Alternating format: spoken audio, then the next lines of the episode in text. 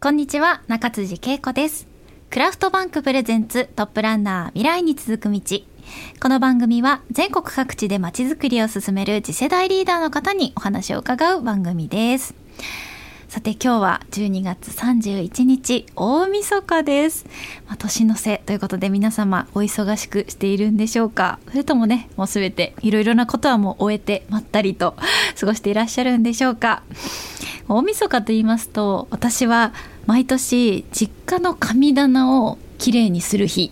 だったんですよね。小さい頃から、まあ、おじいちゃんがまだ、まあ、生きていた頃はおじいちゃんと一緒にお手伝いをしながら姉がいるんですが姉と一緒にこう丁寧に丁寧に一つずつ埃を払って拭いてというのが毎年のまあ恒例の儀式といいますか行事だったんですが、まあ、最近まあ大人になってからまた実家を出てからは実家になかなか帰れていないのでちょっとそろそろ帰らないとなと 思ったところです。それではこの後早速本日のゲストをお迎えしましょう。今週のゲストは東京都武蔵野市有限会社白石商店の中村しおりさんです。中村さん本日はどうぞよろしくお願いします。よろしくお願いいたします。はいでは早速なんですがまずはですね、まあ、中村さんの会社有限会社白石商店が、まあ、どんなことをしているのか創業からこれまでの歴史などを教えてください。はい。えっと、私の会社の有限会社白石商店は、えっと、主に内装業を行っております。うん、創業は62年になるになります。すごい歴史のある会社ですね。はい。えっと、もともと畳をメインにやっていた会社なんですけども畳からどんどん内装の方に広がっていきまして今では武蔵野市とか三鷹市国の方の観光庁の仕事をメインでやっておりますへえもともとは畳の会社だったんですね。はい。祖父がもともと始めた会社で、えっと、畳をリアカーに乗せて杉並の方とか遠くて高円寺の方までリアカーを引いて運んでいたという話をよく聞かされました。小さい頃に？小さい頃に、えー、畳ってでも1畳どれぐらいの重さがあるんですかね？結構重いですよね多分。そうですね。今は結構軽い畳も出てきてるんですけども、うんうん、当時は。当時はすごい重たかったと思います、ね、大人一人で背負えるんですかね畳一畳って。なんかすっごい重そうなイメージはあるけど。ね 多分しかも、ね、お仕事で運ぶってなったら1枚じゃないでしょうから。そう相当な重さですよね。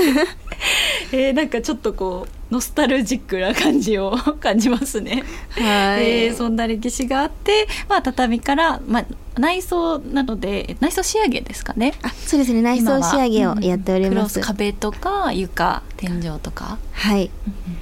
うちは主にあの現場管理をメインでやっておりまして、はいはい、あとはあのクロスとか貼ったり床を仕上げたりそういうことは職人さんにお願いしてあのお願いしてます。え中村さんがその現場管理をされてるんですか？はい私とあとはもう一人従業員さんがいらっしゃいまして、うん、先輩なんですけども、はい、すごい50何歳のベテランの方にくっついていろいろと教えてもらいながら、やらせていただいております。えじゃあ結構もう毎日現場には中村さんも行かれてる？そうですね。現場が動いてる時はやっぱり職人さんを相談したり、いろいろお茶出ししたりとか。えー、なんかあのお声からもまあ伝わるかなと思うんですけど中村さんすごいこうなんかちょっとおっとりしたというかや柔らかい雰囲気の方なのでなんか現場に建設の現場に行ってらっしゃるとはちょっと想像がつかないです今。もう全然行って、よたまに70歳のおじさんと喧嘩しながら、あ 素晴らしい。喧嘩できる関係性は ができてるんですね。まあ言いたいこと言わない言いたいことっていうかねこうちゃんと思ってることだったりとか、まあ、はい。ビジネスですからね、そうですね。そこはちゃんと対等にお話ししないと でもなかなか最初はそういう、まあ、やっぱりこう職人さんとかこうベテランの方とか腕のある方とこうにしっかりもこう真っ向から向かっていくのってちょっと難しかったりというかこう緊張するとかなかったですか？いや最初はやっぱりすごい緊張して、最初にお願いをするために電話をする時が一番緊張しました、はい、まだ会ったことない方にあの現場の。発注する、はい、発注だったりとか一緒に現場見に行ってほしいですとか、はい、そういうお話をする電話がとっても緊張して、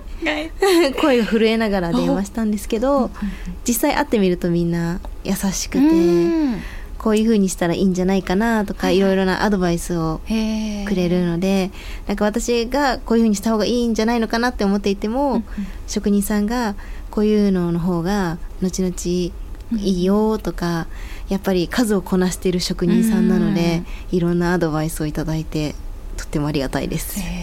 まあ、でも本当に建設業の方々ってやっぱなんかこう一般的なイメージですごい怖いみたいなイメージは 多分持たれがちだと思うんですけど本当にね職人さんとか優しい方多いですよね。なんかこう話してみるといやそうなんですね、いろいろ教えてくださったりとか。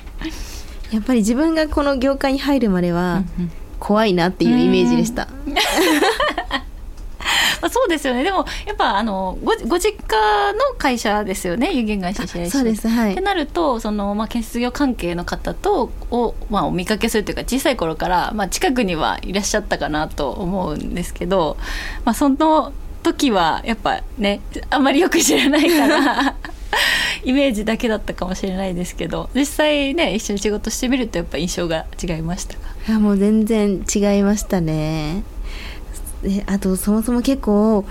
知らなくて入社するまで、はいはい、うちの会社がこんな仕事をしてるっていうのを何にも知らなかったので。でもなんか家業あるあるかもしれないですね。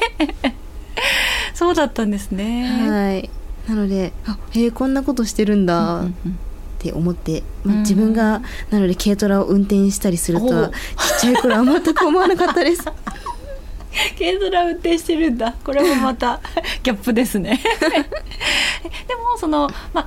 今までその知らなかった自分の会社がねどんなことあのされてるのかは知らなかった会社にこう入社する入るきっかけっていうのは何だったんですか、えっと、きっかけは、えっと、もともとあの祖父がやっていた会社なんですけども、えっと、祖父がもともと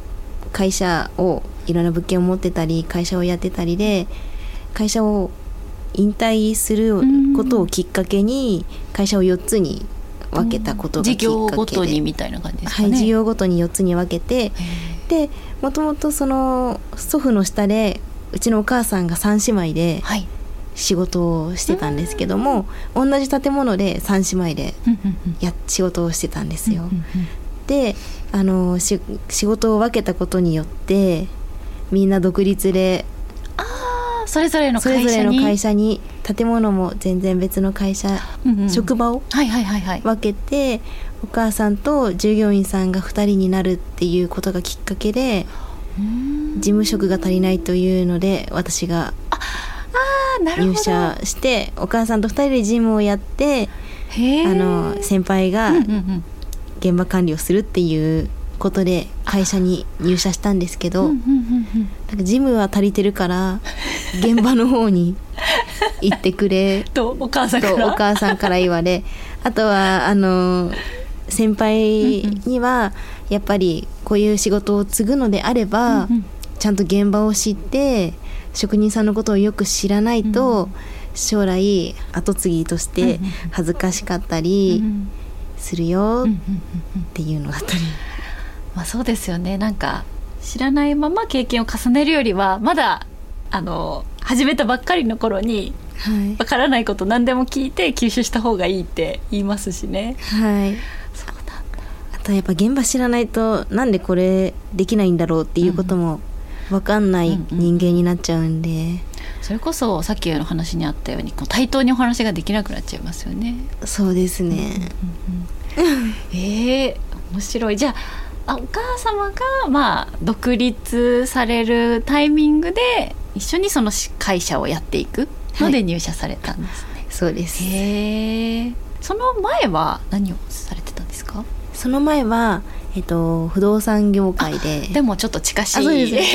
業界に。働いていてでその次に税理士事務所に入おってー。司法書士事務所に入って、うん。っていうので、まあ、会社の経営は自分でなんとかできるようにはうん頑張ってはいたんですけど、えじゃあもともと都合かなみたいなのは頭の片隅とかにはあったんですかね？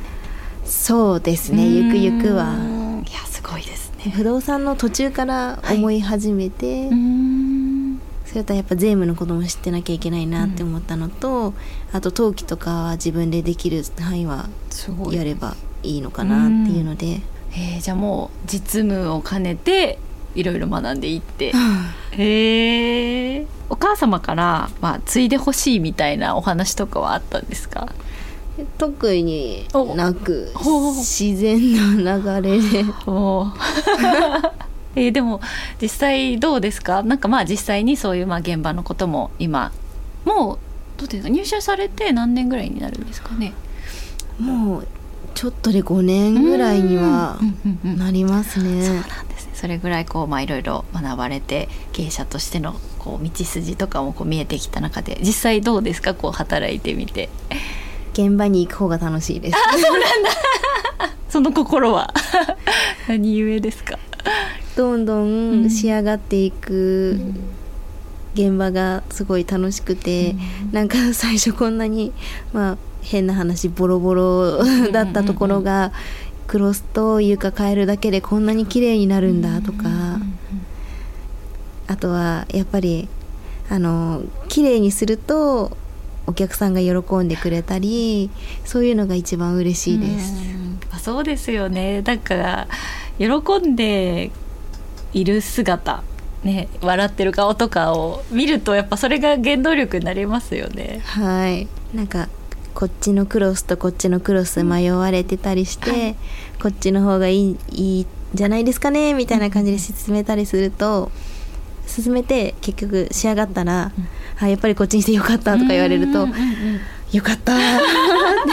なんかすごい中村さんお優しい方なんですね。なんかすごい伝わってきます。そのお母様から継がれて白石商店を背負っていくんですねそうですね。その時に 先輩がいなくなっちゃってるのかと思うと。まだまだ学びたいこといっぱいありますそうでかすね。まだ30年ぐらいは頑張ってほしいです。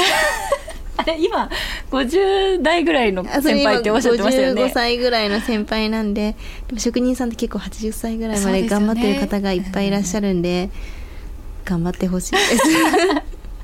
でもね中村さんも教わりながら次の世代も育てていかないと、あそうですね